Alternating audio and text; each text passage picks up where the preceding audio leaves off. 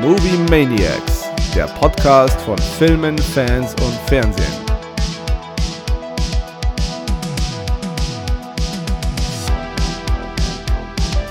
Ach, Gero, du nasaler Bruder heute. Ja, guten Morgen. Guten Morgen. Ja, bei mir haben die Allergien jetzt dann auch langsam fordern, fordern ihren Tribut, ja. Ja, mein, mein Windows äh, zeigt mir gerade auch unten links an äh, hoher Pollenflug heute. Ja, ja, das. Äh, Wus das ich wusste seh- gar seh nicht, dass das, auch, ja. äh, dass das mittlerweile Software so macht. Das ist ja, das Ja, ist doch, ja nicht ist- schlecht hier. Genau, das ist, glaube ich, ein Windows 11 Feature gewesen, wo, oder gab es das bei, bei 10 auch schon? Weiß ich jetzt gar gar nicht. Ich kann es dir nicht sagen. Ja. Wie war denn deine Woche? Du warst ja nicht da. Äh, anstrengend. Ja, ich war ja dienstlich in Frankfurt unterwegs und war, glaube ich, äh, keine Ahnung, also es waren, waren lange Tage und äh, intensive Tage, aber hat gepasst, war erfolgreich. Deswegen will ich mich nicht beschweren. Okay, und hast du wieder diverse äh, Bars aufsuchen können? Ja, dafür war tatsächlich relativ wenig Zeit. Ich war, glaube ich, nur an zwei Abenden mal äh, kurz ein bisschen in der Stadt unterwegs. Deswegen hat sich das diesmal ein bisschen im Rahmen gehalten. In zweien war ich. Ähm, genau, von daher. Aber trotzdem gut. Ich meine, Frankfurt ist halt eine interessante Stadt, gerade wenn man so ein Land da ist wie ich und normalerweise die Berge gewöhnt ist und äh, dann in die Hochhausschluchten von Vor allem Mai- die- Mainhattan. Die Berge in unserem Umfeld, Mhm. die Hügel. Ähm, wenn man dann die, in die Hochhausschluchten von Manhattan äh, einfällt, dann ist das natürlich schon nochmal so ein bisschen ein Kulturschock, wenn man so will. Genau. Ja, Frankfurt war ich noch nie. Bin nur vorbeigefahren. Naja, Ah ja, sieht. Ja, war ich äh, bis. Äh, wann war ich das erste Mal da? Im Februar war ich das erste Mal äh, tatsächlich da. Auch dienstlich. Naja. Ja, ich muss, ich müsste generell mal mich in Deutschland ein bisschen mehr abarbeiten mit äh, Städtebesuchen und so. Also Das ist lustigerweise was, was man von so vielen hört. Also es geht mir genauso letztendlich. Aha. Also es geht mir nicht anders. Ich war, also was große Städte in, in Deutschland angeht, ich war in Berlin, Frankfurt, also München, wenn wir jetzt mal ausklammern. mhm. Ähm, aber sowas wie Hamburg oder Dresden, also auch Mhm. so Kulturzentren, die sind bei mir auch noch so blinde Flecke Ja. auf der Landkarte. Hamburg nur vorbeigefahren. Ähm, Mhm. Wir haben im, im, im ersten Corona-Jahr, da hatten wir, oder da haben wir Urlaub an der Schlei gemacht. Das ist so ein, ja, so ein Flussableger bei der Ostsee. Und das ist in der Nähe von Kappeln, da wo wir waren. Und äh, Eckernförde. Und war schon, also ich muss sagen, die, die, die Gegend war schon mega. Also es hat mir da sehr gut gefallen. Klar, das Wasser ist halt schon dann etwas äh, kälter, als wenn du jetzt irgendwie nach Kroatien an die Adria fährst, aber an sich äh, cool, coole, cooler Fleckenland, den wir da haben. Und Ja. aber es ist halt natürlich aber auch etwas äh, äh, teurer, als wenn du zum Beispiel nach Kroatien fährst. Da brauchst du halt dann schon ein bisschen einen besseren Geldbeutel, das merkst schon. Aber trotzdem auch coole Kultur da oben, muss ich sagen. Schön. Ja, wie gesagt, also es ist schon auch an anderen Stellen in Deutschland ganz schön. Auch wenn wir hier in, äh, in Bayern natürlich im gelobten Land leben. Das muss man an der Stelle ja auch nochmal betonen. Bei uns ist es auch sehr schön, aber das hast halt jeden Tag um dich rum. Und so ist es. Ja. Ja, dann äh, sagen wir doch auch mal an unsere Zuhörer Hallo. Hallo und äh, Keru darf äh, das obligatorische Händel rauspacken. Hm, Mahlzeit, Freunde. Ja, also ich weiß nicht, äh, so ein paar neue Zuhörer und, und Klicks generieren wir ja doch irgendwie jede Woche. Äh, wir sind dementsprechend auch auf Instagram vertreten und zu finden. Wer uns da folgen möchte, movie.maniacs-podcast ist dazu gerne eingeladen. Like da lassen. Ne? Ihr wisst ja, wie es geht. Genau. Wie war denn So deine das. Watch Week? Beziehungsweise warst du komplett ab vom Schuss oder hast du ein paar Sachen mitbekommen? Ja, ich habe die, also News, ich habe also ein bisschen oberflächlich kann verfolgt natürlich. Es ist ja so für alle Film, äh, für alle, alle Leute mit einer Filmaffinität so das, das jährliche Mecker, äh, so neben den Oscar-Verleihungen. Ähm, und ansonsten, ja, Watch Week-mäßig, ich habe tatsächlich nur zwei Filme gesehen, also äh, einmal Air und einmal äh, Fall. Mhm. Jeweils die Zeit im, im Zug nach Frankfurt, beziehungsweise, beziehungsweise auf dem Rückweg halt dafür genutzt. Mhm. Ähm, genau, und im Großen und Ganzen war es es dann. Also so insgesamt Screentime, die nicht arbeitsbezogen war, war die Woche tatsächlich relativ gering. Oh, okay. Dann ähm, trailertechnisch bist du dann die Woche ein bisschen blank. Ja, nee, die, die wichtigen Trailer, sage ich jetzt mal, habe ich gesehen. Also was haben wir denn? Barbie und äh, du hast noch Kanda reingeworfen Mhm. ne? und äh, den letzten äh, Spider-Man-Trailer, wobei wir den, glaube ich, schon besprochen hatten. Ja, also das, die, die habe ich mir natürlich schon zu Die, genau, die habe ich auch gesehen. Ähm, die ersten Stimmen zu dem neuen Spider-Man sind auch schon veröffentlicht und die sind überragend. Ja, ich Also- habe das ja beim, beim äh, letzten Spider oder beim ersten Teil schon gesagt. Das war für mich ja auch so ein Überraschungsfilm oder so ein Überraschungserfolg letztendlich. Und äh, ich freue mich auch wirklich, wenn jetzt dann am 1.6. der zweite Teil ins Kino kommt, weil äh, das einfach mal wieder wirklich gute. Ja, man fühlt es, also für mich ist es auch so ein bisschen sich so in die Kinder zurückversetzt, weil man halt einfach wirklich mal wieder so Superhelden in Animationsfilmen sieht und äh, mit dem MCU und den ganzen Superheldenfilmen in den letzten Jahren ist man da ja eigentlich fast ausschließlich an Live-Action gewöhnt. Mhm. Ähm, deswegen ist es, äh, ja, ich äh, freue mich da wie, wie, ein kleines Kind an Weihnachten, ja. Also ich fand ihn auch gut. Ähm, so das, was der... Ähm, ja, nee, doch, ich hab, ich hab Bock drauf. Und äh, da fällt mir auch noch ein, äh, dass, äh, hast du die, den, den Sony Showcase auch noch gesehen? Äh, nee, den habe ich nicht gesehen. Okay, auf jeden Fall äh, wurde da auch äh, erstes Gameplay zu Spider-Man 2 veröffentlicht. Naja. Und du ja dieses Mal äh, Peter Parker und Miles Morales äh, in einem Game hast. Hm. Allerdings äh, hat Spidey den Venom-Anzug an. Ah, okay. Also Peter Parker Spider-Man. Gut, Von- ich, ich muss aber auch sagen, dass ich das erste Spiel, ich meine, das, das äh, Spider-Man Miles Morales für die PS5 habe ich auch nicht gespielt. Also ich äh, stütze mich da tatsächlich ausschließlich auf die Filme, wenn man so will. okay. Ähm, genau. Ja, das erste Spider-Man war überragend. Das war ein richtig, richtig gutes Spiel. Ja, das glaube ich ungesehen. Ich, wie gesagt, mir fehlt nur einfach die Zeit in Anführungsstrichen oder hat mir immer gefehlt. Deswegen habe ich mich da an den Titel immer nicht rangewagt. Ja. Ja, also Genau. in- Into the Spider-Verse, ich habe den ersten auch gesehen. Ich fand den auch gut, aber er hat mich nicht so, so ganz gecatcht irgendwie. Aber das ist, glaube ich, einfach, ich mag halt nicht Animationsfilme nicht ganz so gern. Das ist Ja, okay. nicht meins, aber das ist, äh, sagt nichts über die Qualität aus. Der Film ist trotzdem super. Ja, Und- und eine kleine, hier, wenn wir gesagt, äh, über, über Fußball sprechen wir nach dem gestrigen äh, letzten Bundesligaspieltag nicht, aber eine kleine, einen kleinen Schwenker muss ich doch machen, weil in der deutschen Synchronisierung wird einer der Spider-Mans, Spider-Man 1967, von äh, Alfonso Davies gesprochen, dem Linksverteidiger von Bayern München. Okay, cool. Genau, der stand dafür im, im Tonstudio. Wie Nur kam so, das so ein kleiner, zustande? Gibt es da Background-Infos? Ja, einfach weil äh, Sony ist halt ein Sony-Sponsoring. Ähm, Mhm. Das da, also für den für den Film ähm, ist er jetzt nicht so das Haupttestimonial, aber für sowas, für solche Kampagnen äh, tun sich da beide Seiten immer den Gefallen. Ja. Ah, okay. Dann der Barbie-Trailer hat ja jetzt endlich mal mehr verraten. Ja, langsam kriegt man wirklich auch so ein bisschen Geschichte äh, erzählt oder so ein bisschen Handlung, worum es eigentlich gehen Mhm. sollte, weil bisher wusste man ja immer nur, dass es äh, ein großes, äh, buntes, naja, Effektfeuerwerk mit Margot Robbie und äh, Ryan Gosling wird und äh, wusste nicht so ganz, was eigentlich die Prämisse des Films ist. Jetzt sieht man dann langsam, dass Barbie in Barbie World äh, tatsächlich ungewöhnliche Dinge geschehen, wo ja eigentlich jeder Tag gleich ablaufen sollte, wie bei täglich grüßt das Murmeltier.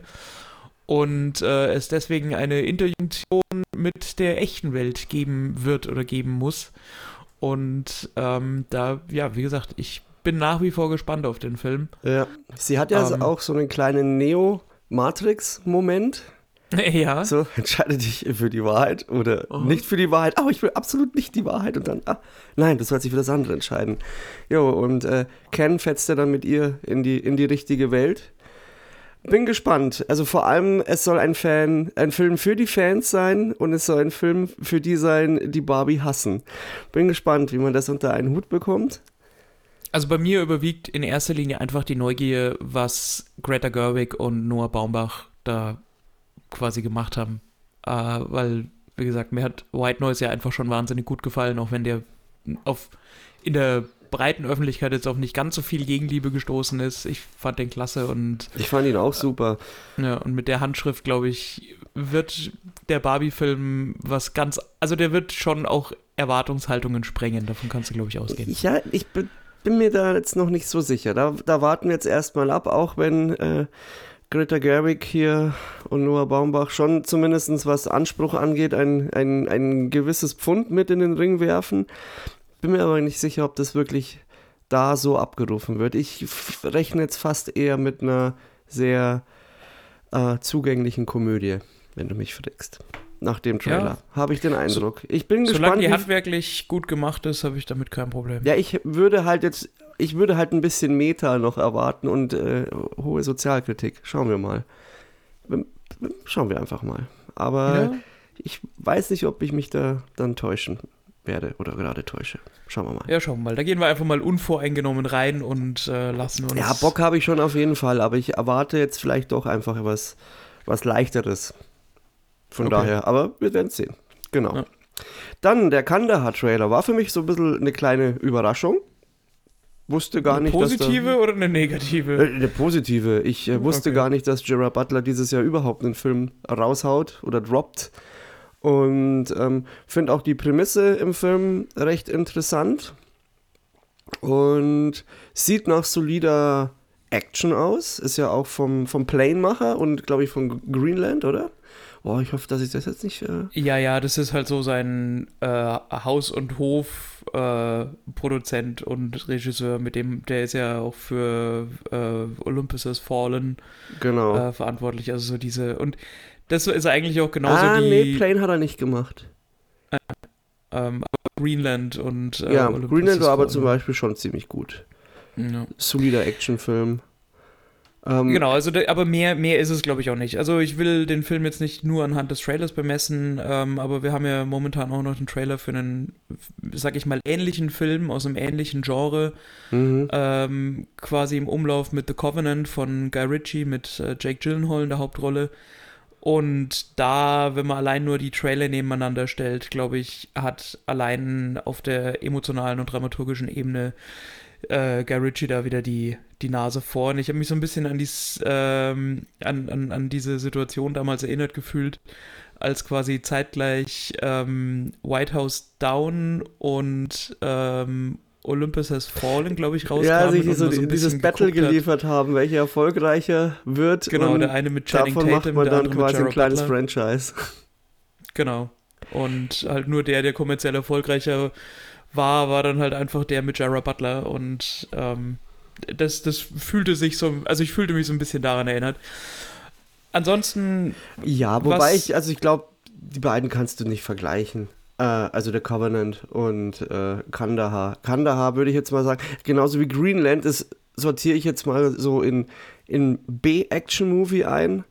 Das ist solides Action-Kino, das äh, Spaß macht, vielleicht auch eine gewisse Härte zeigt ähm, und einen gewissen ernsteren Ton, aber mehr ist es dann auch nicht. Und ähm, ich, ich schaue halt mir auch gern Gerard Butler einfach an. Finde den so als Schauspieler ganz cool. Äh, allerdings, wenn ich jetzt zum Beispiel mir ähm, den letzten Guy Ritchie-Film so ins Gedächtnis rufe, den ich gesehen habe, Operation Fortune, der hat mir überhaupt nicht gefallen. Der, Ja. da war irgendwie, da war die, da war die Luft raus, irgendwie, ganz komisch. Da als Last Looks, der eigentlich ein Guy Ritchie alike sein sollte, fand ich besser von seiner Ausführung und Prämisse her. ja, also ich bin gespannt. Der Kandahar-Trailer war für mich jetzt einfach ähm, ein sehr stereotypes Action-Kino. Man bekommt halt einfach eine Prämisse, nämlich CIA-Operationen in Iran und Afghanistan, die quasi zum Ziel hat, das iranische Nuklearprogramm zu stören oder zu zerstören. Und dann geht es im Endeffekt um eine Extraction Mission und mit so einem, mit so einem Death Race Chase-Anteil mhm. und ähm, also von den Schauwerten wird es mit Sicherheit interessant. Das wird garantiert solide, solide Action, solides Action-Kino. Aber ob es der große Wurf wird, bleibt abzuwarten. Ja, also großer Wurf gehe ich jetzt auch nicht davon aus. Wenn es in Richtung Greenland geht, bin ich zufrieden. Uh, Angel Has Fallen fand ich jetzt selber nicht so gut, aber äh, trotzdem unterhaltend. Ähm, schlimmer würde es kommen, wenn ähm, Michael Bay den Film produziert hätte. Ja, das ist äh, wohl richtig. Aber dann wäre wahrscheinlich Jack Gyllenhaal drin und würde mit einem Rettungswagen durch die Gegend fahren. Ja. und wir hätten äh, Drohnenaufnahmen und Drohnenaufnahmen ja. und Drohnenaufnahmen. Wobei, äh, hast du ähm, 13 Soldiers gesehen? Äh, ja, habe ich den gesehen? Ich, ich, glaube ja, aber irgendwie ist der nicht hängen geblieben. Ja, das war mit dieser, in dieser Botschaft in Benghazi, die ja, dann ja, quasi über Nacht äh, gestürmt wird und sie müssen da versuchen, ähm, ein paar politische Akteure zu schützen. Der war eigentlich okay. Da hat sich Bay relativ zurückgehalten in der Inszenierung, aber gut, schwang schon auch viel Pathos mit, aber der war eigentlich okay für den, für den Bay-Film.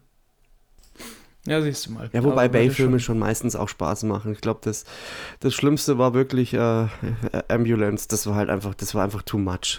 das war viel zu viel.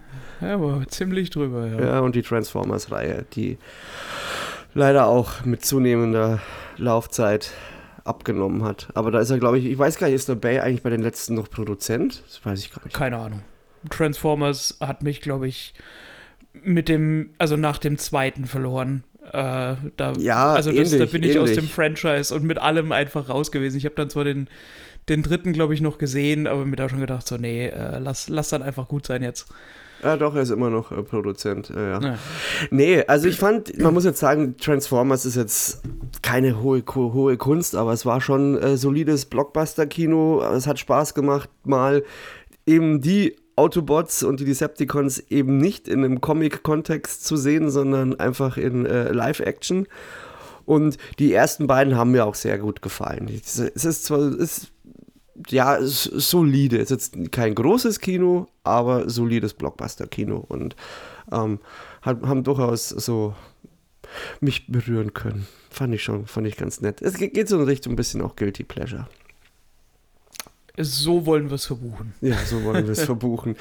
Dann, äh, Ansonsten hier in Cannes, ähm, jetzt ja? lang, langsam wird es ernst, ne? Indy 5 hat seine äh, Premiere gehabt. Oh, ähm, Harrison Ford hat auch eine ne Ehren äh, hier Dattelpalme bekommen. Ja, ja. Harry, Harry Ford hat auch ein bisschen geweint. Ähm, kurz ja. bevor wir zu Indy kommen, würde ich, ähm, weil wir es in der letzten Folge angesprochen hatten, dass ja der neue ähm, Extraction-Trailer rauskam. Das hast du noch angesprochen in der Folge, da hatte ich noch nicht gesehen und ich habe mir dann gleich angeschaut. Hast ja, du, und? du auch gesehen? Ja, ja. Ja, es, eine, eine, eine Planszene kam drin vor. Kann, hat man mich gleich. ja, es sieht, sieht aus wie der erste, ein bisschen düsteres Setting, äh, würde ich jetzt mal sagen. Die, die eine Planszenensequenz ist cool, sagt aber jetzt noch nicht so viel über den Rest des Films aus. Also der Trailer. Ja, ist richtig. Ich, ähm, wie gesagt, also mir, mir hat der erste damals tatsächlich überraschend gut gefallen mhm. und deswegen gebe ich dem zweiten jetzt einfach so den, den uh, Benefit of the Doubt und äh, freue mich einfach mal drauf und äh, hoffe, dass es, dass er, dass er nahtlos dran anknüpfen kann ja. und ganz gut wird. Ja. ja. Und jetzt springen wir wieder zu Indiana Jones und Harrison Ford. Ja, er hatte seine, also Indy hatte da auch seine Premiere in Cannes. Aber leider waren dann die ersten Stimmen mh, hm, schon so, wie ich es erwartet hatte. Also manche sprachen sogar von einer Vollkatastrophe. Ähm, die ersten 20 Minuten sollen ziemlich gut sein. Die spielen auch, also zeigen auch einen jungen Indiana Jones. Das soll erstaunlich gut funktionieren. Aber alles andere, was danach kommt, soll wie eine Kopie wirken vom Original und leider auch nicht ansatzweise das Wasser reichen können. Und man merkt wohl auch mit, äh, mit der, umso länger der Film geht, ähm, umso mehr sieht man, wie James Mangold an diesem ganzen Projekt scheitert. Und das ist leider nicht das, was ich hören wollte.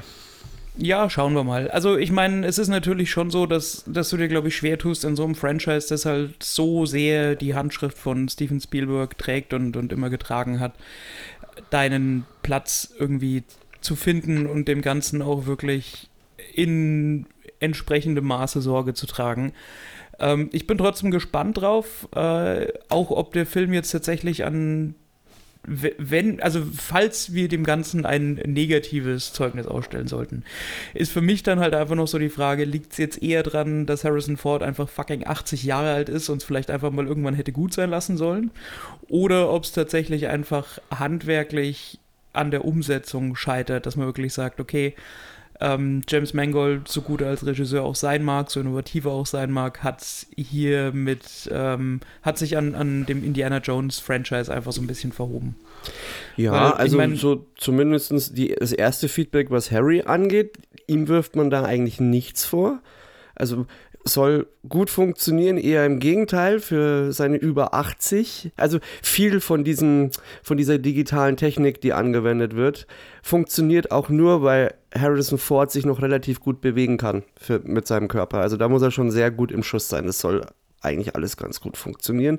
Was dem Film aber auch so ein bisschen vorgeworfen wird, dass er ihn aber auch so ein bisschen wie einen Rentner behandelt. Also er kommt auch nie wirklich den ganzen Film über in eine wirkliche Gefahr, sondern ist immer so eine kleine, in einer kleinen Bubble drin. Muss man mal schauen, wie es dann am Ende wird. Ich hätte mir leider aber trotzdem, ich hätte mir andere erste Stimmen erhofft. Und es ist halt schade, weil du mit, mit dem vierten Teil ja eigentlich dem, dem Franchise schon keinen Gefallen getan hast. Und dadurch, dass jetzt die Stimmen im Vornherein, dass, dass der Film so hochgehoben worden ist und dass auch Harrison Ford sich so verbürgt hat und gemeint hat, das ist der krönende Abschluss, das ist der würdige Abschluss, wäre es halt echt einfach nur schade, wenn sie es wirklich verkacken.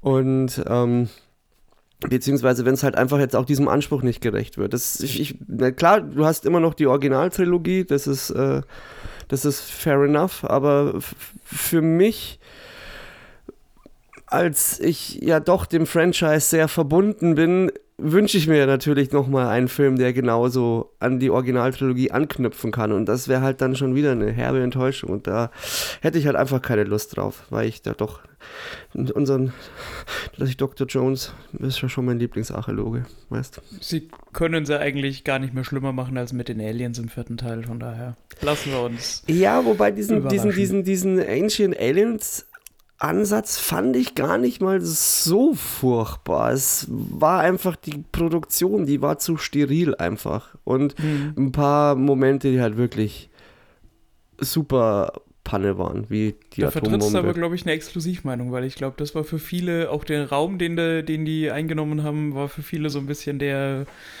der Störfaktor, ne? Am ja, das, äh, ja klar, also total viele. Also ich kenne eigentlich keinen, der das ähnlich sieht wie ich.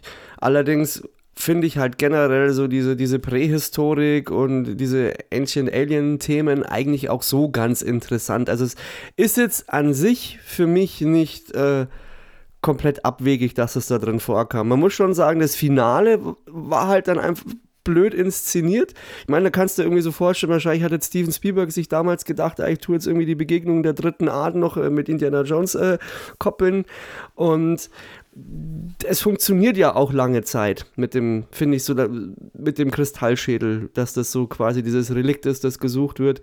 Aber dann, ja, irgendwann turns halt ein bisschen. Und ja, aber auch die Figur seines alten äh, Kameraden da, die ist auch halt schlecht geschrieben und Shia LaBeouf, ja, puh, hat auch nicht so gut reingepasst. Das, ja, der Film hat schon seine Probleme, so ist es nicht. Ähm, ich würde den auch auf gar keinen Fall verteidigen, aber da sehe ich jetzt die Alien-Prämisse nicht zwingend als das größte Problem. Da sind noch ganz viele andere Probleme bei dem Film. Ja, lassen wir uns einfach überraschen, ob und wie gut unser Urteil zu Indiana Jones dann ausfällt und ob wir dann der Meinung sind, dass es der große Wurf ist oder nicht. Genau. Was auf jeden Fall der große Wurf ist, ist er, der letzte oder kürzlich erschienene Sportfilm von und mit Ben Affleck. Ah, ich bin heute der Überleitungsking. Mhm. Ähm, den ich mir zu Gemüte. Hast, hast du den mittlerweile eigentlich gesehen? Nee, ich habe äh, die Ah, Woche keine Zeit für den gehabt. Dann will ich äh, hier, dann, dann werde ich äh, ganz kurz monologisieren. Ja. Ähm, beziehungsweise es sei denn, dir fällt irgendwas ein, was du gern äh, beitragen möchtest. Aber ich kann Ähm, deiner, deiner, deiner Stimmhöhe äh, oder Ja, ja. Tonhöhe schon entnehmen. Er hat dir wohl sehr gut gefallen. Ja, also er hat jetzt keine Begeisterungsstimme ausgelöst, aber ich habe ja grundsätzlich schon so einen Softspot für Sportfilme, wenn sie, wenn sie gut gemacht sind, also auch sowas wie Moneyball zum Beispiel. Ähm, die mir, also das ist einfach was, was ich, was ich immer wieder sehr, sehr gerne schaue. Und äh, da war jetzt lange nichts, was da bei mir irgendwie auf dem Radar war. Und er war jetzt so der, ja, so, so einfach mal wieder eine erfrischende Abwechslung. Ähm, der Film ist, also Ben Affleck ist Regisseur, er selber spielt auch mit. Ähm, wieder mit äh, Matt Damon, was immer eine, eine sehr, sehr gute Kombi ist. Ähm, außerdem ist Jason Bateman noch mit äh, von der Partie und Viola Davis. Chris Tucker spielt auch eine Rolle. Also es ist schon ähm, ein, ein, ein sehr illustrer Cast, den sie da zusammengestellt haben.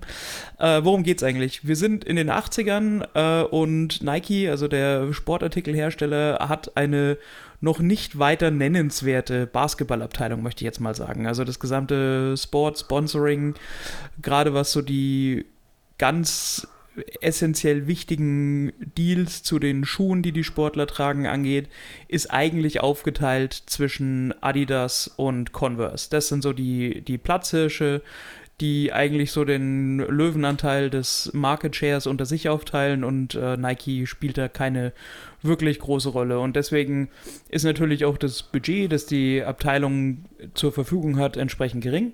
Und derjenige, der halt dafür verantwortlich äh, zeichnet, also Sonny Vaccaro, gespielt von Matt Damon, ist halt einfach getrieben, entweder einen oder mehrere Sportler zu finden, die halt als Testimonials ihre Schuhe tragen und damit genug Reichweite generieren, um das gesamte Geschäft irgendwo zu beflügeln.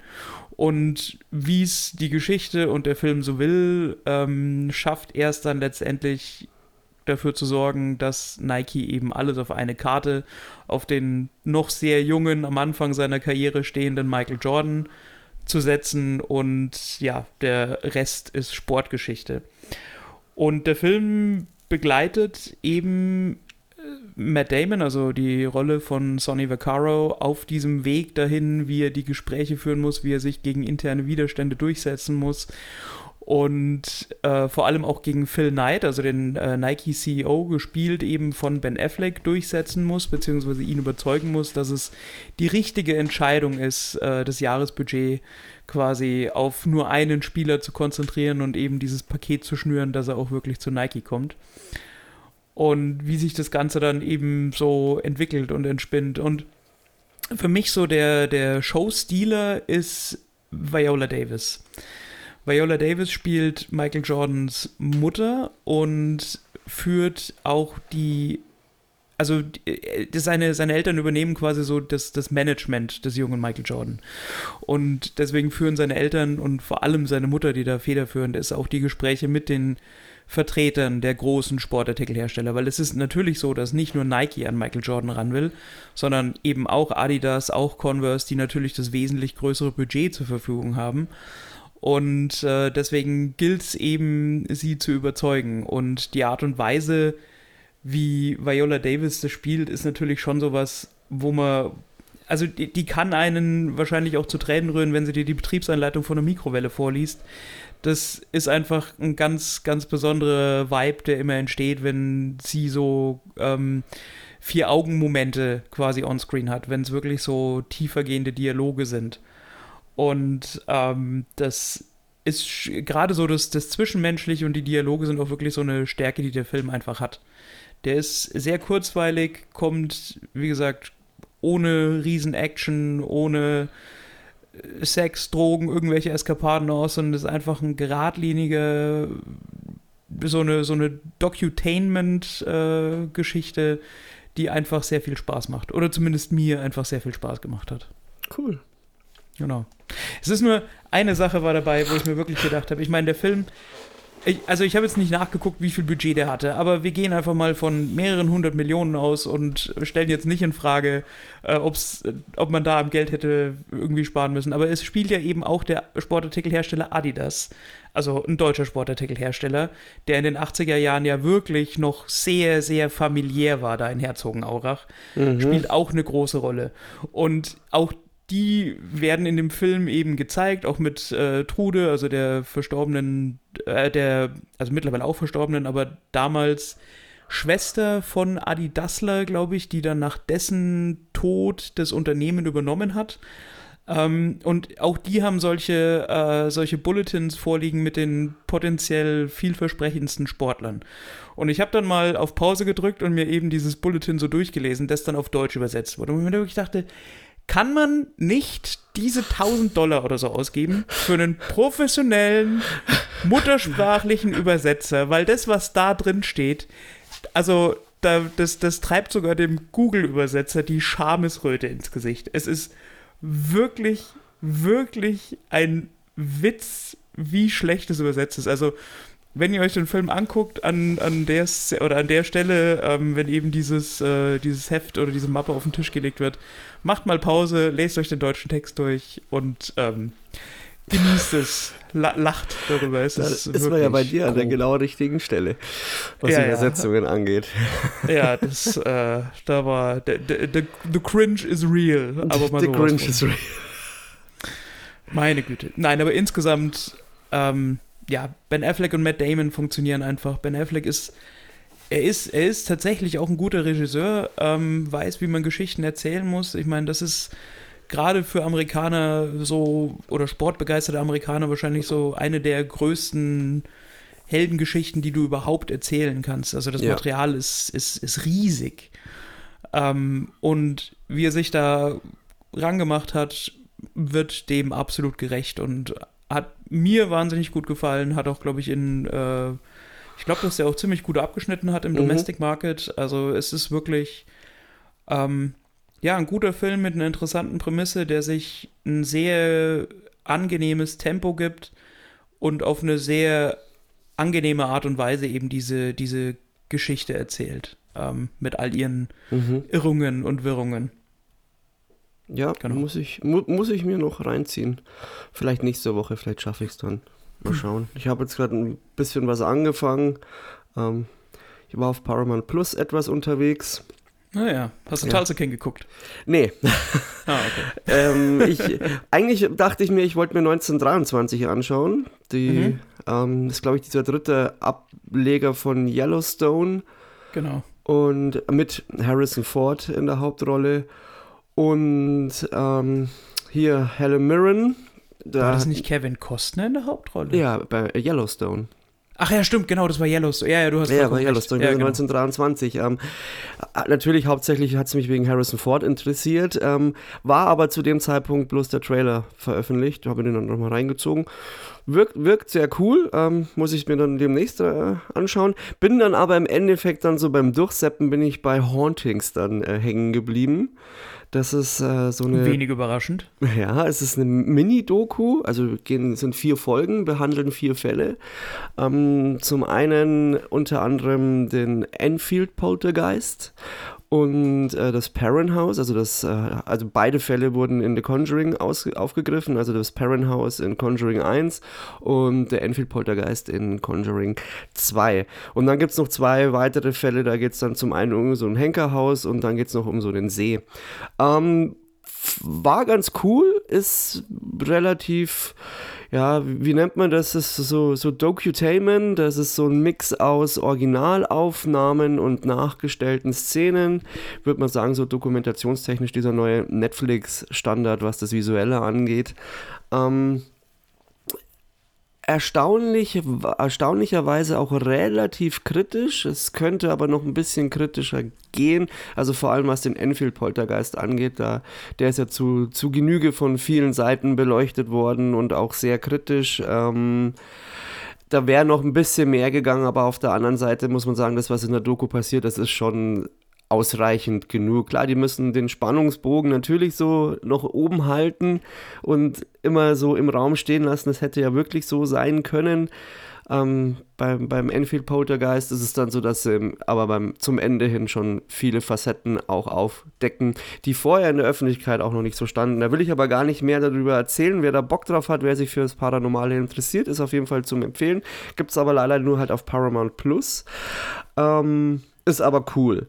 Und äh, gestern habe ich es noch geschafft, mir die erste Folge Fuba reinzuziehen mit Arnold Schwarzenegger. Ah, okay. Ja, das, Ähm, da habe ich es noch nicht dazu geschafft, ja. den, das habe ich auf jeden Fall auch auf der Liste. Ja, also wenn wir da im direkten Vergleich sind, was du von Tulsa King erzählst, ist auf jeden Fall Fuba vermutlich die etwas äh, einfacher gestricktere Serie. Ich würde es mal als solide Actionkost bezeichnen. Es ist so am besten trifft es, glaube ich, wenn du True Lies nimmst und das Ganze in eine Serien, abgewandelte Serienform packst. Ähm, die Serie hat jetzt auch vorab nicht unbedingt lauter gute Kritiken bekommen. Kann ich jetzt persönlich nicht zwingend nachvollziehen. Ich war jetzt gut unterhalten. Sie wirkt halt sehr auf den auf Arnis Leib geschnitten, muss Ja. man sagen. Also vor allem auch, wie er sich jetzt gerade gibt. Also kann er wieder sein komödisches Talent, Talent ausspielen. Wenn du ihn ein bisschen auf Social Media folgst, dann ist er das weitestgehend auch. Ähm, er ist Oh halt Gott, ein Sie- ich bin, ich, ich liebe nach wie vor dieses eine Video, wo er seinen Arnold Schwarzenegger Protein-Shake ja, mixt. Das ist, ich, ich liebe die, das a Video. hat little bit of Schnaps. ja, das hat einen ganz, ganz besonderen. Platz in meinem Herzen. Ja. Ich finde es halt Oh. auch so cool, äh, als äh, Sylvester Stallone ähm, Rambo 5 rausgebracht hat und er ihm doch so ein, kennst du das, dieses Glückwunsch-Video, wo er meint, ah, this is your knife aus Rambo, but Ja, wo I Schreibtisch this is a ne? knife. Ja, ja, genau. Genau, ja, ja. Es ist einfach herrlich. Ja, und so ist er im Endeffekt auch. Ähm, er ist halt ein, ein Undercover-CIA-Agent und wird irgendwie ähm, nach Guyana geschickt, weil er da irgendwie eine Mission äh, absolvieren soll und trifft dann dort äh, auf eine andere Undercover-Agentin, die dann seine Tochter ist.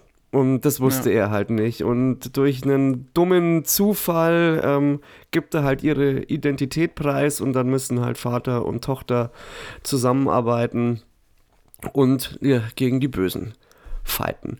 Genau, äh, ähm, seine Tochter wird übrigens von äh, Monica Balbao gespielt, die Mhm. äh, in Top Gun Maverick äh, ja mit Phoenix. dabei war. Ja, also ich würde jetzt sagen, es ist so- solide Unterhaltung, macht Spaß, ist cool, dass du auch, dass man Arnie auch mal wieder einfach sieht äh, in einer, in, ja, generell mal wieder auf, auf, äh, also in der Produktion einfach sieht. Da war es jetzt lange Zeit ja auch still um ihn. Und von daher kann ich, also gibt es von mir auch eine, eine Sehempfehlung. Wer, wer, wer, wer Arnie mag, ist da goldrichtig. Ja, ich glaube, das war wirklich, also man kann beides genauso auch über Tulsa King sagen. Also das ist schon wirklich so nochmal so eine Serie, die den jeweiligen äh, Action-Veteranen, also Stallone und Schwarzenegger, so aufs, auf den Leib geschrieben sind, die da ihre One-Man-Show abziehen dürfen und wo wirklich auch kein Zweifel dran gelassen wird, dass es da nur, nur um die geht. Der Rest ist vielleicht schmückendes Beiwerk, aber es geht in erster Linie drum, die Typen zu sehen. Und also deswegen will ich mir Fuba auf jeden Fall auch noch anschauen, um dann auch wirklich so einen, ähm, so einen Vergleich ziehen zu können. Weil, Und- wie gesagt, Tulsa ja. King ist, war unterhaltsam, aber ähm, das ähm, mehr halt auch, also keine Zeitverschwendung und äh, mehr halt auch nicht. Und ich würde es auf jeden Fall auf Englisch anschauen. Die, Ja, gut, die deutsche das- Synchro, die, die hakt da an, an manchen Stellen. Da geht, glaube ich, einiges verloren. Und das bezieht sich ja mal grundsätzlich auf all unsere Film- und Serienempfehlungen, möchte ich jetzt mal behaupten. Ja, ich schaue schon eigentlich. das würde ich wahrscheinlich sogar auf Deutsch Til an. Schweiger-Filme, wobei die guckst du einfach so, die guckst du gar nicht. Ah, da, da, da, da hättest du jetzt ja wieder ein Fass. Das, das, da, bei ihm reißt Nee, es ja gar nicht sein. mehr ab, gell? Ja, lass, lass gut sein. Ich will nicht. Ich, wie gesagt, ich habe es aber beim Ach, ersten komm. Mal schon gesagt. Komm, hast- nein, hast du das- nein, hast- nein. hast du das Mallorca-Video nein, Hab ich gesehen? nicht. Hast nein, habe ich gesehen? nicht. Hast nein, gesehen? will ich auch nicht. Der rotzt nicht, der Till Schweiger. Der Typ ohne Scheiß. Also mich interessiert, glaube ich, Paris Hilton mehr als der Typ. Und bei der weiß ich nicht mal, ob die überhaupt noch lebt. Doch, die lebt noch. Die war das letzte Mal, glaube ich, so bei der Formel 1 irgendwo rumspringen sehen. Die ist doch Nee, Mutter geworden. Äh, oh, Alter. Ja, die ist Mutter geworden und die Okay, hat. äh, können wir. Können ja, wir okay. Du hast mit Paris Hilton angefangen. Die hat, glaube ich, vor ein oder zwei okay Jahren du hat die, sprichst über Paris Hilton und Till Schweiger. Ich mache mir einen Kaffee. Tschüss. Hat, die eine, hat die eine Doku rausgebracht. Mensch. Bin ich jetzt hier allein? Muss ich jetzt den Alleinunterhalter spielen? Na gut. Okay, also Paris Hilton hat vor zwei Jahren eine Doku rausgebracht, in der sie ihre Kindheit äh, darstellt. Und äh, die muss wohl gar nicht so rosig gewesen sein, auch wenn man eine Hilton-Erbin ist. Die muss sogar ziemlich brutal gewesen sein. Und ich muss in dem Fall, glaube ich, eine kleine Lanze brechen. Sie wirkt in der Doku auch sehr reflektiert, was alles angeht, was medial um sie herum passiert. ähm, würde man ihr gar nicht so zutrauen. In meinem Kopf so, hör auf zu reden, hör auf zu reden, oh mein Gott, hör auf zu reden. Na gut. Ah, ich weiß selber nicht, warum ich den Namen gesagt habe. Es Ja, war Keine Ahnung. sch schwere, schwere Fehler. Da- Schwere Fehler. da- Du, du, du wolltest, ich habe geliefert. Ja, qualitativ haben wir jetzt schon einen, einen sehr tiefen Fall äh, hingelegt. Was Ja. uns zu unserem nächsten Film bringt. Oh.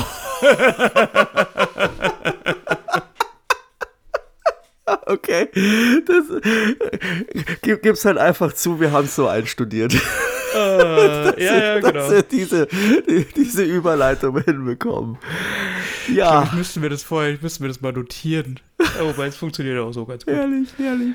Genau, Äh, du, du ja. hast mich da eigentlich drauf gebracht. Ja. Ähm, Weil mich bitte. unsere WhatsApp-Gruppe draufgebracht hat, Fall zu Ah, ja. Okay, das habe ich tatsächlich gar nicht gelesen. Aber, Auf, auf ähm, Prime. Ja, das war so, es ist auch so ein kleiner Hype-Titel ähm, gewesen. Der ging schon ziemlich durch die, durch die Medien durch und von vielen äh, empfohlen und äh, das ist der Geheimtipp und äh, mega geil, musst du unbedingt sehen. Das äh, treibt dir den Schweiß auf die Stirn und äh, auf die Hände. Und ähm, bin dann auch mit einer gewissen Erwartungshaltung äh, an den Film ran und hatte dann schon in den ersten fünf Minuten ganz große Probleme. Also richtig große Probleme. Gut, gut, dass äh, du da nicht oder ich da nicht alleine war. Nee. Ne? Also, ich meine, der ist, also gut, worum geht's im Fall? Also es geht um, um, um zwei Freundinnen, die ähm, quasi beide so Kletterasse sind, so stelle ich es jetzt mal dar, gerne auch in Extremsituationen unterwegs und in der, in der Eröffnung sind halt, äh, ist quasi die eine, oh, ich habe ich hab den Namen schon wieder vergessen, die eine hat sich immer Hunter genannt und, äh, wie hieß denn? genau, Ah, ja. also Shi- Shi- Shiloh Hunter oder halt genannt Hunter war die eine und die andere einfach Becky. Ja, ja, genau, Becky, Becky und, und Hunter, der hat immer Hunter genannt, genau. Also Becky und Hunter und Becky und ihr Verlobter, oder nee, die waren zu dem Zeitpunkt verheiratet schon, Die waren, genau. genau, äh, sind beim Klettern äh, auf irgendeinem Berg und äh, durch einen komischen Zufall stirbt dann, oder durch, äh, stirbt Sag dann mal, ein tragischer Unfall, kein komischer ein Zufall. tragischer Unfall. naja, in der Inszenierung war es komisch, ganz ehrlich. Ähm, kam halt zu einer Tragödie, bei der halt äh, Dan, das ist der Mann von Becky, halt stirbt.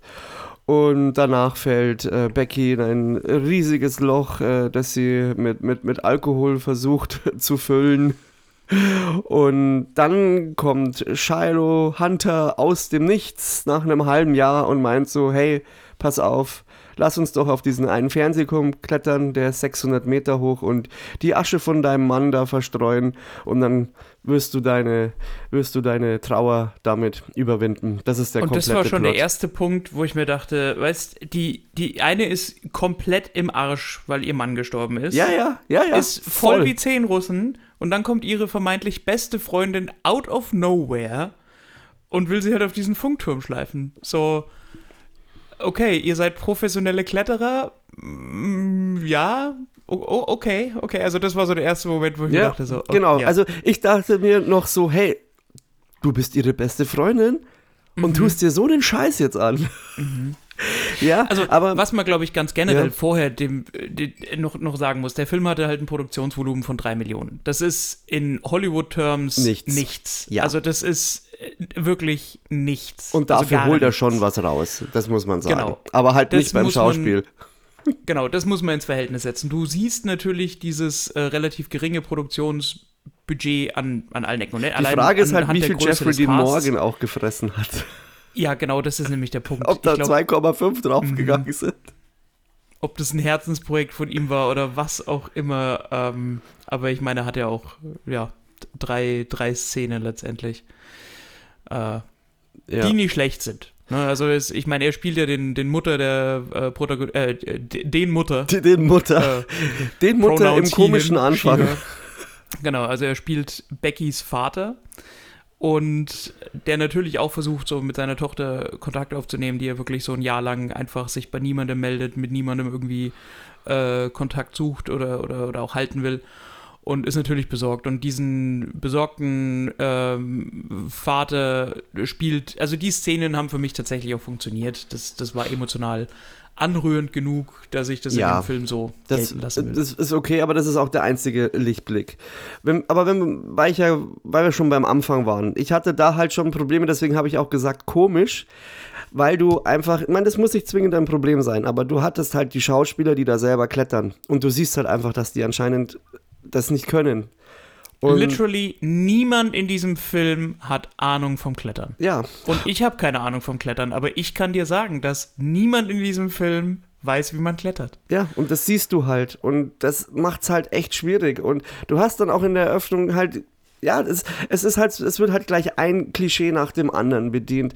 Da ist dann dieser, die- dieser eine Verschluss ist dann wieder locker, dann rattert da jemand runter, dann hast du über dir die, die, also ich finde auch, dass die Hunter total drüber war in ihrem, also in, ihrem ganzen Charakter. Ich fand auch Ja. ständig dieses sich gegenseitig anfeuern und also wie das halt auch, das kam halt vollkommen bescheuert drüber. Also ich, ich sehe ja ab und zu in der Kletterhalle, wie die Leute sind. Gut, am, am Berg mag das vielleicht noch ein bisschen anders sein, aber du bist da eigentlich viel mehr im Fokus die ganze Zeit und schreist dich nicht ständig an, so noch weiter und noch besser. Das passiert vielleicht beim Bouldern, aber an sich bist du da eigentlich relativ ruhig und die waren halt auch einfach dann nur nervig.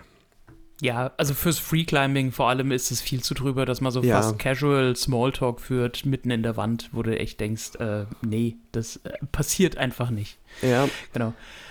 Und ja, also da scheitert es halt dann. Gut, und dann kommt der, dann kommt der Part mit Jeffrey Dean Morgan, weil er dann mal seine Tochter besucht und sieht halt, in welchem Loch sie gefangen ist und dass sie halt nur noch am Saufen ist und total durch ist. Das finde ich ist auch noch so ein Punkt, das nehme ich ab. Und da finde ich auch, dass die Darstellerin der, der Becky, also Grace Caroline Curry, das einigermaßen gut rüberbringt. Also die einzige Stärke, finde ich, hat sie so in ihrem Gesichtsausdruck, wenn sie halt Trauer hat. Aber ab da, wo dann Virginia Garner, also Hunter, auf den Plan tritt, ab da wird es einfach komplett unglaubwürdig und einfach noch mehr drüber. Und diese ganze, diese, diese, die, also diese ganze Motivation auf diesen Kletterturm oder auf diesen Fernsehturm zu klettern, ist halt einfach Banane. Das macht kein Mensch auf diesem Planeten. Ja, und schon gar nicht in dem, in dem Zustand. Also das Ja. ist ja, also du holst natürlich keine Alkoholikerin auf einen Bär, auf so einen Turm drauf. Weil Genau, das im Zweifelsfall für dich nur bedeutet, du musst dich um jemanden kümmern in einer Notsituation. Und da, das willst du nicht.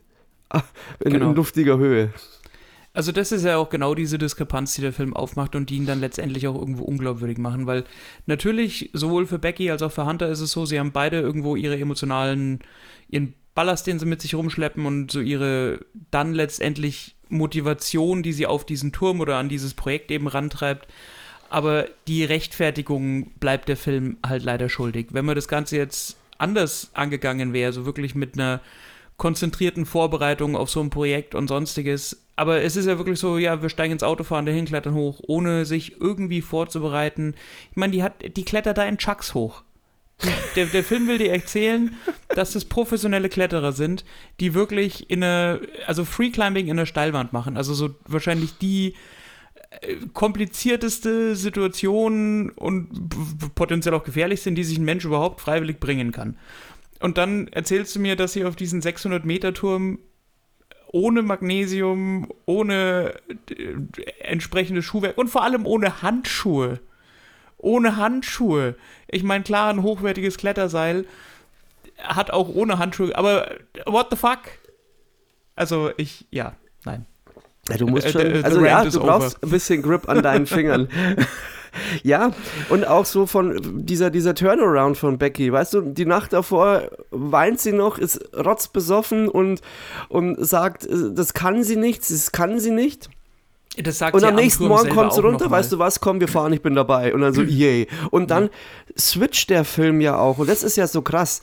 In, innerhalb von einer Sekunde switcht der tonal in so ein, in so ein Road-Movie kurz rüber. Ja. Wo dann die Musik so aufgedreht ist, dass er irgendwie so, ein- so, ein, so ein Rockscore ja Und- Cherry Pie. Ja, und äh, also Vogelwild, also innerhalb von einer Sekunde, das hat halt überhaupt nicht zusammengepasst. Das hat auch irgendwie, da, da passten die zwei, der, der Übergang dieser zwei Szenen überhaupt nicht zueinander. Also man muss vielleicht hier auch nochmal sagen, die jeweilige Motivation, also für Becky ist es eben, sich selber nochmal so diese, den, den eigenen Dämonen stellen, um die Asche ihres verstorbenen Mannes eben zu verstreuen. Und für Hunter geht es eben drum, die ja versucht, so ihre YouTube-Karriere aufzubauen und Klicks und Follower zu generieren, halt einfach so, ein, so eine Daredevil-Aktion zu starten und das eben entsprechend zu begleiten, zu filmen und mit den Followern zu teilen. Also das ist jeweils so die, oder das ist die jeweilige Motivation, um auf diesen Turm hochzuklettern. Und die eigentliche Haupthandlung ist ja auch gar nicht die Tatsache, dass sie auf diesen oder warum sie auf diesen Turm klettern, sondern das, was sich dann eben oben an der Spitze dieses Turms entspinnt, weil es natürlich irgendwo dieser Katastrophenfilm sein soll. Deswegen ergibt sich die Situation dann so, dass sie an der Spitze dieses Turms gefangen sind und keinen Weg mehr nach unten haben. W warum? Ähm, das ja, seht ihr, wenn ihr euch den Film anschaut. Ja. Ähm, und das ist ja das, was der Film eigentlich erzählen will. Also diese emotionale Ausnahmesituation dieser zwei Menschen im Angesicht des Todes, die da oben irgendwo im Nirgendwo bei sengender Hitze ohne irgendeine Art von Schutz oder Ausrüstung oder sonstigem nur versuchen zu überleben. Also es geht um darum, diesen, diese emotionale Ausnahmesituation dieses Überlebenskampfs darzustellen. Das ist ja das, was der Film eigentlich zeigt. Ja, im Endeffekt, was wir schon viermal bei Open Water hatten. Ähm, ja, gehe ich bei dir, also ja, ist, da, darum geht es in dem Film. Aber für mich hat der Film halt dann aber schon das Problem, wenn er in den ersten zehn Minuten mir das komplette emotionale Gerüst eben nicht gibt, dass ich mit diesen Figuren mitfühlen will, sondern wenn man nach fünf Minuten einfach sämtliche Protagonisten halt schon auf den Sack gehen.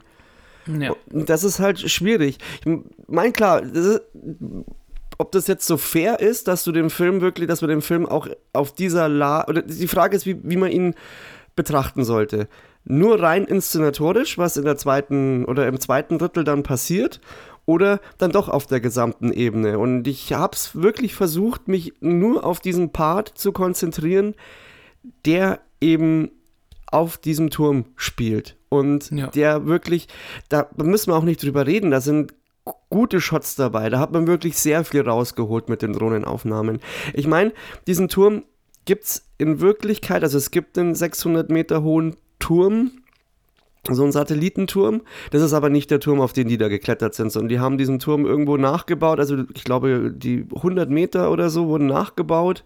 Ja, genau, so die Spitze des Turms. Die, genau, die man auch Spitze, die steht auf irgendeinem nicht- Berg und dadurch Ja. konnten sie mit diesen Drohnenaufnahmen einfach suggerieren, dass sie in dieser Höhe sind. Und Ja, du konntest vor allem die Schauspieler halt auch tatsächlich klettern lassen, was Genau. ja eigentlich eine Chance ist, dass du sowas nicht animieren musst. Aber genau. das Problem ist halt, du siehst, dass die Schauspieler selber klettern und Ja. Naja, sie können halt nicht klettern. Also nicht professionell. Ich meine, ich würde dabei nicht anders ausschauen. Vermutlich auch, also weit weniger grazil, das mal auf jeden Fall, aber da muss man halt in der Produktion irgendwo Anspruch und Wirklichkeit so ein bisschen näher zusammenbringen. Klar, das äh, ist halt das eine, dass man das sieht. So ein bisschen, was auf der, auf der Habenseite noch für mich steht, ist, dass man schon auch, also zum Beispiel wie jetzt äh, mit dem Song Sherry Pie, der hat später nochmal eine gewisse Be Be Bewandtnis. Du hast auch im Endeffekt, wenn sie nach oben klettern, ich meine, es kommt ja irgendwann zur Katastrophe, aber diese, alles, was da so an, an kleinen Momenten passiert, alles, was du siehst auf dem Weg nach oben, erzählt schon eine Art von Geschichte. Da muss man schon sagen, da wurde, wurde sich Mühe gegeben, da hat man darauf geachtet, dass man zumindest dramaturgisch, visuell da eine Geschichte erzählt, die dann irgendwann sich halt selber entspinnt und dann abläuft. Aber dann hast du wieder das Problem mit den Protagonisten, die einfach in dieser Situation total absurd Überfordert handeln. sind. Ja. Hm? Überfordert sind. Ja, überfordert sind. Und ja, aber auch einfach, und die ganzen Zufälle, die halt dann passieren. Ich meine, es kann in der Theorie schon passieren, aber es ist halt dann im Film einfach zu viel des Guten. Es reißt, es wirkt nicht authentisch genug, als Ja. dass es einen da jetzt wirklich so in die Immersion eintauchen lässt und man es nicht in Frage stellen will da. Ja. Was ich sagen muss, äh, wie gesagt, mir hat der Film in der Gesamtbetrachtung nicht besonders gut gefallen. Da ist es halt wirklich äh, für das Produktionsniveau und Budget ist es in Ja. Ordnung, kann man sich den anschauen. Er hatte aber so ein, zwei Momente, Szenen und auch Ideen, sage ich jetzt mal, Ja, die ich persönlich tatsächlich ganz gut fand Ja. die auch inszenatorisch sehr wirksam waren. Also ich denke da zum Beispiel an die Szene mit den, mit den Geiern, die ja zwei, dreimal eine Rolle spielen und gerade so der letzte Moment, so dieser letzte, sagen wir es mal, Kampf damit, den Becky da führt, ist ähm, sehr gut umgesetzt, sehr gut dargestellt. Also da hat mich auch so diese, ähm, diese, diese, diese Nahaufnahme von ihrem Gesicht dann äh, schon irgendwo angesprochen. Dann natürlich auch diese Interpretation der rohes Ei Challenge zum Schluss nach dem Plot-Twist, den ich auch okay fand oder relativ gut einge... Also der hat mich tatsächlich an der Stelle auch überrascht. Also Ja, wobei es gibt halt einen Tauchfilm, der hat genau denselben Plot-Twist. Eins Okay. zu eins. Deswegen war es da fast schon vorhersehbar. Okay. Allerdings, ähm, ich fand's, ich fand den Moment gut gelöst. Also der, da hatte ich sogar so eine Gla- mal einen Hauch einer Gänsehaut. Das fand ich schon, das fand ich cool. Das muss Ja, man also- äh, sagen. Genau, also es sind so zwei, drei Sachen, eben äh, sowohl auf der, auf der inszenatorischen Habenseite, die sehr gut umgesetzt sind und sehr gut aussehen. Dann natürlich auch, was das äh, Writing angeht, eben so dieser Plot-Twist und, und eben zum Schluss dann nochmal so die ja, Nutzbarmachung der zur Verfügung stehenden Ressourcen, so nenne ich es jetzt einfach mal, ähm, fand ich tatsächlich ganz gut, aber das ist halt leider nicht genug, um über die gesamte Qualität des Films irgendwo jetzt mal hinwegsehen zu lassen, den man sich anschauen kann. Ich meine, er hat ja auch eine, eine, eine angenehme Laufzeit von noch unter zwei Stunden. Ähm, wenn das irgendwie eklatant mehr gewesen wäre, dann wäre das vermutlich ein Film gewesen, den ich irgendwann einfach ausgemacht hätte. Ja. Ähm, an der Stelle würde ich jetzt kurz trotzdem äh, Spoilerwarnung raushauen, weil zwei, drei Dinge würde ich dann doch auch ansprechen wollen, die ich einfach total Hanebüchen fand, wobei ich das Wort schon furchtbar finde. Ähm, deswegen hier eine Spoilerwarnung, es kommt äh, zu detaillierteren äh, Teilen der Handlung und zu des, des Plot-Twists. Grundsätzlich, ähm, gedreht, wie gesagt, inszenatorisch, dramaturgisch sind die einzelnen Parts schon cool und gut gemacht. Also da steht außer Frage und es sind wirklich unfassbar coole Aufnahmen dabei. Aber allein schon diese Idee mit dem Rucksack, Ja, dass du, dass du dich an den Henkeln, dass du da die Schnur festmachst. Ich, ich kenne keinen Rucksack auf dieser Welt, der das aushalten würde. ja, na gut, also das, Das ist in der Theorie schon noch möglich, aber im Zweifelsfall viel sieht wiegt das sie? Ding wie so ein Casual-Rucksack aus und nicht wie ein richtiger Kletterrucksack. okay. Da das- würde ich mich nicht drauf genau verlassen. Ja, genau. Da verlasse ich mich nicht drauf. Dann Äh, die Tatsache, dass man dann, also ich, ich finde es ja gut, dass sie ihr am Anfang in einem Diner zeigt, wie man ein Handy laden kann ohne Ladestation.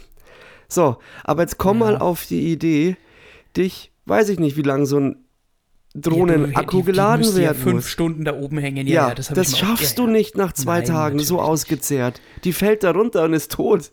Ja, natürlich. Und das ist halt dann schon, das ist, also das hätte man ein bisschen realistischer auch gestalten können. Und das Einzige, was den ganzen Film dann wirklich auch rettet, ist ja dann auch die Tatsache, dass äh, Hunter diesen ersten Versuch, an den Rucksack zu kommen, nicht überlebt. Ja. Weil danach passieren ja noch so viele Dinge, die einfach absurd sind und die du dann mit diesem äh, Plot-Twist aber quasi relativierst. Das macht ich fand es auch wichtig. Ja? äh, Das, also ja, das ist richtig. Das äh, habe ich mir auch so gedacht. Und ich fand es auch wichtig, dass sie diese, ähm, diese Albträume, diese äh, Visionen, dass sie das auch früher etabliert haben. Dass das Genau. nichts ist, was jetzt nur in dieser Situation, weil man es gerade irgendwie gebraucht hat, um das Problem zu lösen, eingesetzt hat, sondern dass man das eben auch vorher schon gesehen hat, dass Becky eben diese, ja, diese Albträume, diese Angstzustände, dass sie das halt eben einfach so auch schon hat. Ähm, war für die Charakter oder für die Nachvollziehbarkeit und die Plausibilität der Charakterentwicklung einfach ausschlaggebend. Ja, dann hast du natürlich einfach in manchen Parts sehr viel Pech. Also wie mit diesen beiden Campern oder Ja, was klar. die darstellen sollen. Klar, wird etabliert, dass die Geldprobleme haben, aber sie kriegen ja mit, dass da jemand auf dem Turm oben ist und die sehen ja auch augenscheinlich, dass da die Leiter runtergefallen ist. Und da musst du halt dann schon echt ultra krass abgebrüht sein, dass du dann trotzdem einfach nur das Auto klaust und abhaust. Und nicht zumindestens, äh, du könntest trotzdem noch einen Hilferuf irgendwie abschicken. Also da Ja. hast du dann schon richtig Pech. Dann der Drohnenflug, Ja, das war ein Witz. das war Also einfach, so da, ein da Ding fliegst du doch dann anders rüber. Vor allem, wenn du weißt, Ja. es ist One-Shot, den du hast. Ja, und, und also bei dem ersten Versuch eine Drohne, die weniger als zwei Minuten Airtime hat, startet gar nicht mehr. Also genau. das, wie gesagt, also alles, was irgendwie logisch oder physikalisch erklärt werden müsste in dem Film, macht keinen Sinn. Du kannst Ja. davon ausgehen, dass man da einfach gesagt hat, ach, da nutzen wir jetzt einfach unsere Macht des Erzählers und des Autors und erklären das Ganze dann einfach mit, nehmt's einfach so hin. Punkt. Ja. Also, ja, das äh, ist, und, und das ist ja auch der, der Punkt, der den Gesamteindruck des Films dann einfach irgendwo auch trübt, weil du an viel zu vielen Stellen nicht umhin kannst, so mit den Zähnen zu knirschen und zu sagen, ja, okay, das kann ich jetzt aber auch nur akzeptieren, wenn ich wirklich nichts in Frage stelle und einfach nur den Film gucken will. Äh, und das tut dem Film dann halt einfach irgendwann weh, weil das eben zu oft der Fall ist, dass du Dinge in Frage stellen musst, die nicht erklärt werden oder einfach nicht erklärt werden können, weil es einfach keinen Sinn machen. Ja. Und am schwersten wiegt es eigentlich in dieser Gesamt, also in, in, in der rationalen Erklärung, warum die zwei und wie, mit welcher Vorbereitung die an, diesen, an dieses Projekt rangehen. Also kein halbwegs, kein Semi-Pro, also nicht, nicht mal ein ambitionierter Amateur-Kletterer geht so an so eine Geschichte ran. Also allein schon, dass du niemandem Bescheid sagst. Also ich glaube, ich kenne keinen Kletterer, der sich, also ich kenne keinen Kletterer, aber auch über Dokumentationen und einfach so Allgemeinwissen, über das man halt verfügt, so dieses allgemeine Weltwissen, glaube ich, würde jeder Kletterer vorher Leuten Bescheid sagen, so hier übrigens, ich äh, habe das und das davor oder wir haben das und das davor. Ähm, wenn shit goes haywire, vielleicht Gut, sie machen sich dann mal halt nach. in dem Film halt einfach, indem sie sagen, Hunter hat sich das letzte halbe Jahr isoliert, war irgendwo. Und äh, Becky hat sich ja auch isoliert, aber kann mir nicht vorstellen, dass die komplett ohne Freunde sind. Und im Jahr, im Regelfall gibst du schon Bescheid, dass überhaupt jemand weiß, wenn du nach einer gewissen Zeit dich nicht meldest, dann ähm, weiß man, oh, okay, vielleicht ist irgendwas passiert. Und vor allem, du schickst halt deine Freundin, augenscheinlich, die zur Alkoholikerin wurde und ein halbes Jahr einfach komplett aus der Form ist, nicht auf so eine Tour. Und vor allem hörst du auf so Signale, wenn sie sagt, hier, ich kann das nicht, ich zitter am ganzen Körper, mir geht die Kraft. Also, das sind dann halt einfach so Punkte, da brichst du so eine Route auch einfach ab. Ne? Und über all das wird hier halt einfach hinweggebügelt und so, nein, wir, wir haben hier unsere Mission, wir müssen die Asche verstreuen und uns selbst was beweisen und äh, Kauerbanga, wir schaffen das. Und das ist äh, alles, das ist leider insgesamt zu fadenscheinig, um den Plot wirklich erklären zu können, sodass es wirklich glaubhaft wäre. Das, ähm, ja. Und, und wie gesagt, das tut dem Film weh. Ich will ihm gar nicht absprechen, dass es kein, kein, kein ambitioniertes Projekt ist. Die Aufnahmen wirken schön, die, also einfach die Landschaft, in der das Ganze spielt und wie man das Ganze auch für das, für die, für das aufgebaute Set nutzt, wirkt für mich alles recht ansehnlich. Ähm, wie gesagt, dieses emotionale Zwischenspiel auch zwischen Becky und ihrem Vater, also Jeffrey Dean Morgan, äh, funktioniert für mich auch. Das sind alles so einzelne Aspekte, die grundsätzlich gut sind, aber es gibt eben insgesamt einfach zu viele, zu viel Sand im Getriebe, zu viele Störfeuer, wo man einfach die, den Film dann halt einfach sehr leiden lassen, wo dann die, der Gesamteindruck ja einfach bröckelt. Ja. Genau. Ähm, wie gesagt, ich war, ich finde, die, die Idee dahinter ist gut. Und ich, auch der, der Beweggrund war ja irgendwie, dass der, der Regisseur, die hatten ja damals einen, einen anderen, ah, ich weiß jetzt nicht mehr, was sie noch gedreht hatten. Da kam man aber zu dem Gespräch, wie wäre es darüber, dass wir mal einen Film machen, wo es um die Angst in der Höhe geht.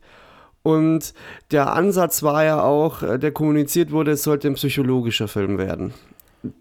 Den, Mhm. finde ich, hat man jetzt nicht zwingend so ausgearbeitet, wie er hätte sein sollen. Du, du merkst natürlich schon, dass man da versucht, auch mehr zu interpretieren, aber das scheitert etwas.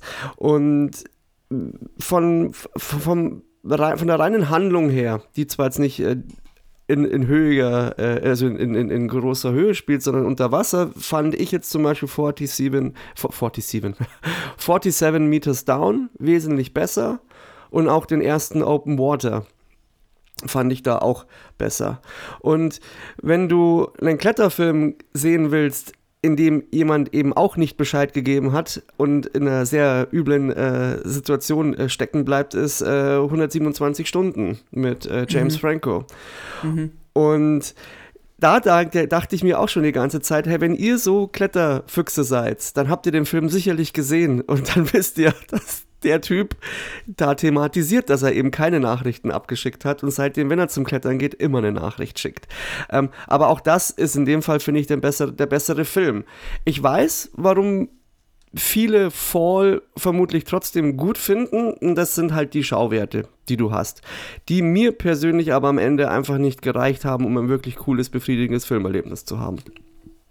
Ja, geht mir genauso. Also vielleicht zum, zum Schluss hinten raus, also Regie führt ja Scott Mann und vielleicht erklärt es auch so, ein- also das könnte so der, der einzige Aspekt sein, wie ich mir die Kombination mit Jeffrey Dean Morgan dann erklären kann, weil der hat ja auch vor, ich weiß nicht von wann der Film war, ähm, diese Entführung des Bus 6 17, 657. 57, whatever. Genau, also damals auch irgendwie mit Robert De Niro und, und eben auch Jeffrey Dean Morgan gemacht. Mhm. Und vielleicht waren da irgendwie so die Connections noch irgendwie gegeben. Ähm, äh, ja. Könnte ich mir möglicherweise vorstellen. Oder man hatte einfach wieder mal einen Film, um äh, einfach auch noch Leute unterbringen zu können, so im, im, ja, wobei dafür war die Produktion zu klein, als dass es wirklich so ein reiner Versicherungsfilm für die Rente der, der Filmschaffenden ist. Keine Ahnung. Naja, was soll man sagen? Ähm, mich hat er jetzt nicht wahnsinnig gefesselt. Ich fand. Ah ja, es ist, es Die- ist so, die Produzenten sind sogar dieselben von 47 Meters Down. Naja, siehst du mal. Ah, Das tut dann eigentlich fast noch ein bisschen mehr weh. ja, leider. Dass man aus seinen Fehlern nicht lernt. Ja. Weil, wie gesagt, diese Thematik, also wirklich mit dieser für manche Menschen ureigenen Angst vor Höhe zu spielen, ist ja cool. Das Mhm. treibt dir ja einfach schon so den Angstschweiß auf die Stirn, ohne dass der Film jetzt besonders viel erklärt oder erklären muss. Weil einfach nur die Aufnahmen von dieser unfassbaren Tiefenwahrnehmung, weil das ja schon reichen kann. Aber ähm, ja, halt nicht, nicht für jeden. Also Ja. wenn du keine Höhenangst hast, dann äh, ist dieses Pfund dem Film schon mal genommen. Kleiner Fun-Fact noch, denn ich hatte das mal, wir haben mal kurzzeitig über, über äh, KI und so gesprochen und bei Fall Mhm. war es so, dass sie da die Deepfake äh, Technologie angewandt hatten, weil in dem Film über 30 Mal Fuck vorkommt. Und dadurch äh, haben sie ja ein R-Rating bekommen. Und um das äh, zu umgehen, haben sie dann per Deepfake ähm, in der Post dieses Fuck geändert. Diese, diese Oh Mundbewegungen. Man, Das ist halt auch wieder so amerikanisch, das alles aussieht. Ja.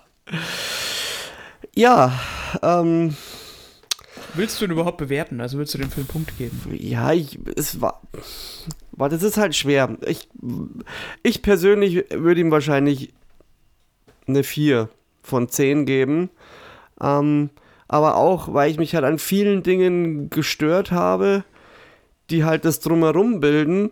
Wenn es jetzt nur rein um die Schauwerte und die Dramaturgie gehen würde, würde ich wahrscheinlich ihn höher bewerten und das wird für andere wahrscheinlich auch der wichtigere Punkt sein, aber für mich war einfach das eigentlich die meiste Zeit eher so ein Ärgern. Und deswegen will ich ihn eigentlich auch nicht besser bewerten.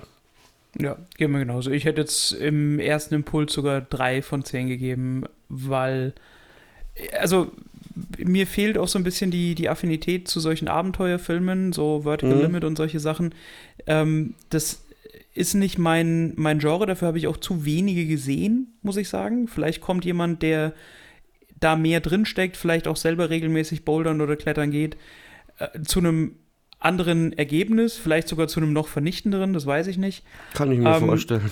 Aber ich kann als, ich nenne mich da jetzt einfach mal neutraler Zuschauer, was die Thematik angeht, ähm, mich einfach wirklich nicht dafür begeistern. Also da fehlt es dem Film einfach an zu vielen Stellen, um dramaturgisch eindrucksvoll zu sein, um physikalisch oder narrativ plausibel zu sein und damit letztendlich auch, um wirklich spannend und unterhaltsam zu sein.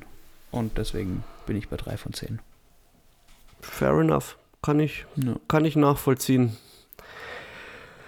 Ja, jetzt haben wir da ganz schön lang drüber gesprochen. Viel zu lang. Also äh, gerade wenn man jetzt das ins Verhältnis setzt, wie lange wir jetzt über Fall gesprochen haben und wie kurz ich nur über Air monologisiert Ja, aber das habe, lag halt hier jetzt auch daran, weil wir Genau. beide den gesehen hatten. Deswegen will ich jetzt hier äh, ausgehend nochmal äh, den Appell an alle richten. Also zumindest wenn ihr eine Affinität zu Sportfilmen habt. Wenn ihr damit gar nichts anfangen könnt, ist es wahrscheinlich auch nicht euer Film. Aber der Film, er, der große Wurf, ähm, wird euch wirklich, also gerade wenn ihr auch Basketball spielt oder die äh, NBA verfolgt ähm, und grundsätzlich was mit dem Namen Michael Jordan anfangen könnt und euch so ein bisschen für alles dahinter und drumherum interessiert, der, das ist ein Film, der mehr erzählt als nur die Geschichte eines Schuhs. Und das macht er auf eine sehr, sehr gute Art und Weise und deswegen, der hat mich auch sehr gut unterhalten. Zieht euch den rein. Genau, ansonsten geht ins Kino. Schaut euch Renfield an und Ariel. Ariel hoffe ich, dass ich nächste Woche schaffe. Ja, und Across the Spider-Verse. Äh, ja, genau, also geht äh, Ariel, ähm, muss, ich, muss ich mir auch noch. Äh, Müssen ja, wir was ausmachen. Woche. Für Flash habe ich uns ja schon äh, Karten Genau. reserviert. Richtig. Da bin ich gespannt. Also Ariel, Spider-Man, Flash, dann noch irgendwann Indie 5. Also es äh, wird jetzt ein, es wird ein guter Kinosommer. Ich glaube, Tar ist, glaube ich, jetzt mittlerweile auch oh ja, stimmt. Den, draußen. Den, ja, den müssen wir in München gucken.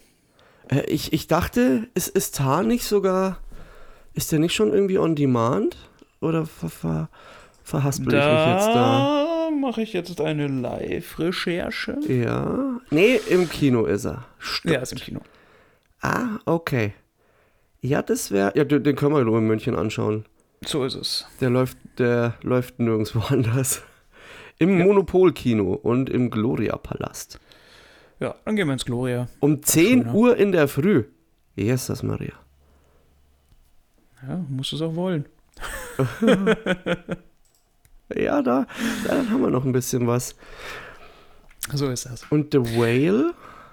Ja, ebenso. Da war, hast du ja nur nicht so, so, dich nicht so begeistert geäußert, aber da bin ich auch nach wie vor, den will ich auch noch sehen. Na, auch nur in München.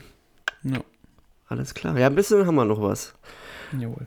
Gut. Gut, ich habe ansonsten für diese heutige Episode sonst nichts mehr. Ich, Ich ähm, auch nicht. Ich werde die jetzt auch gleich hochladen, weil wir sind ja schon eine Viertelstunde drüber über normalen. Veröffentlichungstermin. Jawohl. Genau. Ähm, genau, ja, also von daher ähm, geht ins Kino, schaut Filme, schaut Serien, habt eine gute Woche. Genau. Wir hören uns äh, spätestens nächsten Sonntag wieder. Und dann vielleicht äh, die, mit Ariel. Ja, in diesem Sinne. Bis nächste Woche, Freunde. Ciao. Servus.